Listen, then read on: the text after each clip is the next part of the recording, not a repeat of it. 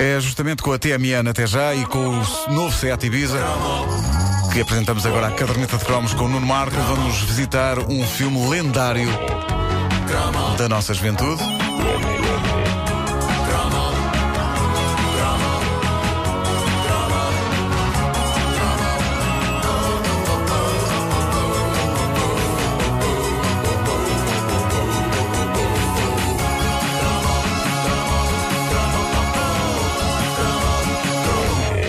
Parte importantíssima da formação de um jovem nos anos 80 estava nas salas de cinema e chamava-se Porkies. É pá, que maravilha. Finalmente este cromo, Isto é o pá. meu, o meu som para cromo doirado. É o teu som de cromo É, doirado. é. Eu jogava que cromo doirado era uma coisa assim, assim como uma harpa. 20th Century Fox would like to introduce you to Pee Wee and his pals. Tommy, Mickey, Tim, and the biggest man on campus. Why do they call you meat? Because it's so big? Porky foi a, a formação ao nível do contacto com coisa Sim. para muito boa gente. Pois foi. Havia um pois que foi. gritava imenso. E toda a gente se lembra do- da sala de cinema em que viu isto. Toda a gente. Não havia um glory hole no, no Porky's Eu acho que Havia, havia que eles espreitavam para o e não só espreitar. Não só espreitavam Como. a- a- Pois. É isso. É verdade, é verdade, é verdade. Sim. Muito antes da American Pie, no tempo em que ainda não tínhamos pelos em nenhuma região do corpo que não a cabeça e as sobrancelhas, tirando aqueles que tinham queimado as sobrancelhas com uma bomba de carnaval. Porky's era o filme que fazia de nós, não vou dizer uns homens, porque aquilo era muito básico e infantil, mas fazia de nós uns porcos. E um rapaz. alguma informação. Sim. E um rapaz, para se integrar, não podia ser uma florzinha de sensibilidade. Um rapaz tinha claramente que ter um lado badalhoco e Porky's, estreado em 1983 em Portugal, despertava o lado badalhoco que havia em nós. Ah, eu tinha 4 anos, era apenas uma criança. Ah, tiravas Mas já me estava badalhoca. era uma criança badalhoca, tiravas macacos do nariz, tinhas um fiozinho de ranho assim entre o nariz e o. Bom, ah, mas as crianças têm isso, caramba, o meu filho tem, é uma instituição. Uma criança que é criança tem que ter isso. Bom, ah, o Mete o Porky's era o equivalente cinematográfico a uma conversa escolar de recreio sobre sexo. E na escola as conversas sobre sexo não são propriamente iguais às do Dr. Júlio Machado Vaz, não é? Porky's tornou-se uma mania numa altura em que, apesar da famosa classificação etária da altura, interdito a maiores de 18, o controle de entradas numa sala de cinema era, vamos dizê-lo, algo improvisado. Não é? A verdade é que em 1983, até o Vasco, que tinha. Tinhas quanto? Quatro? Quatro? anos? Quatro. Podias ter Eu entrado. vi, né? eu vi depois. Eu vi Ah, não. depois. Eu tenho 18 anos! Não foste ao cinema ver. Não, não. Tenho 18 anos.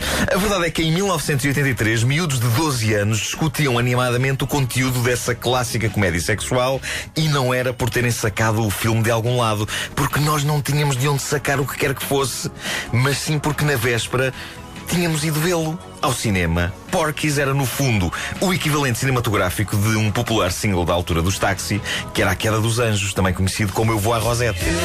Tanto uma obra como a outra são histórias de adolescentes desesperados por perder a virgindade e os pincas de loucura a que as hormonas desvairadas conduzem. O Porky's passava-se nos anos 50, mas bateu com uma força desmesurada entre os adolescentes dos anos 80, fossem eles americanos ou portugueses. Toda a gente se revia na tensão sexual daqueles rapazes. Pee-wee, o moço obcecado com o tamanho do seu pênis e que todas as manhãs o media, tal como eu, no fundo, ainda hoje. Só para ver como é que está. Só para ver como é que está. Claro, claro. E havia ainda Tommy, Mickey, Brian, Tim e Meat, que se chamava assim, Meat, carne. carne.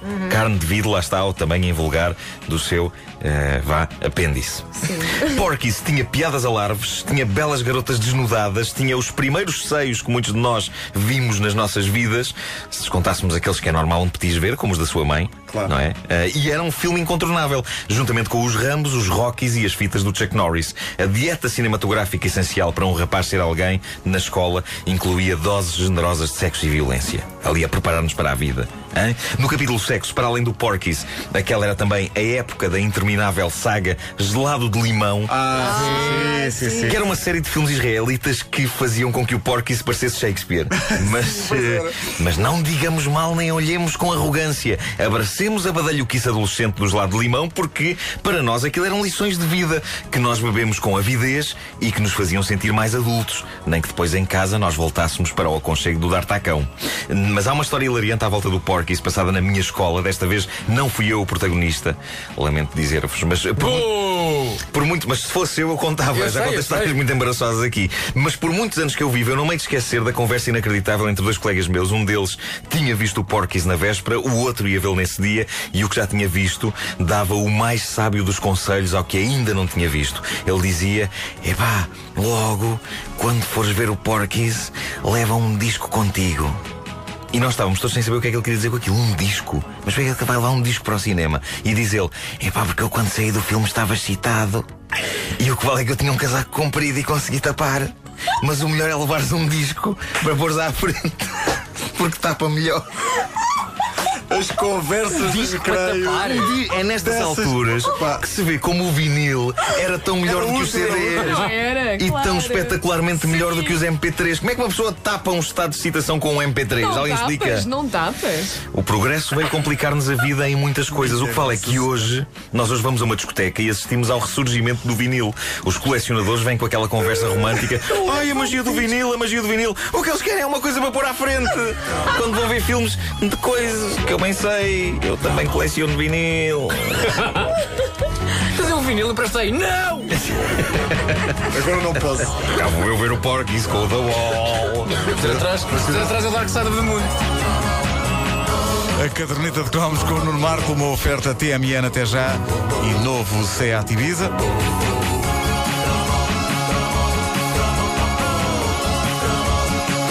Daqui a uma hora há mais.